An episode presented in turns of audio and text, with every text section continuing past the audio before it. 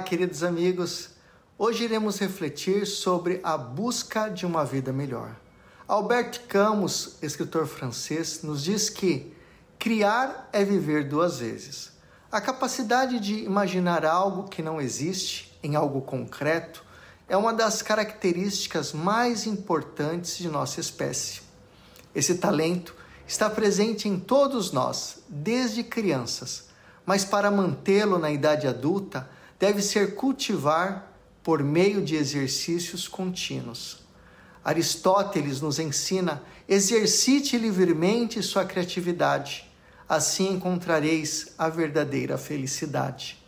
Todos os maiores visionários, cientistas, escritores e figuras históricas partiram de uma ideia inovadora, que é fruto da fantasia, da criatividade e da imaginação, conseguindo transformá-la em realidade e também mudando o curso da história foram além de paradigmas e conceitos pré-estabelecidos.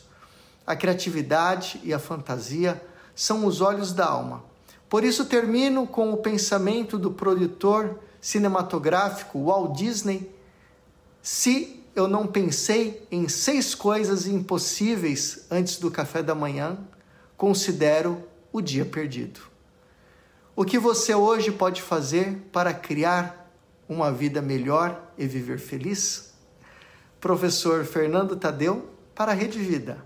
Frente a frente com a missão de comunicar. Tchau, tchau.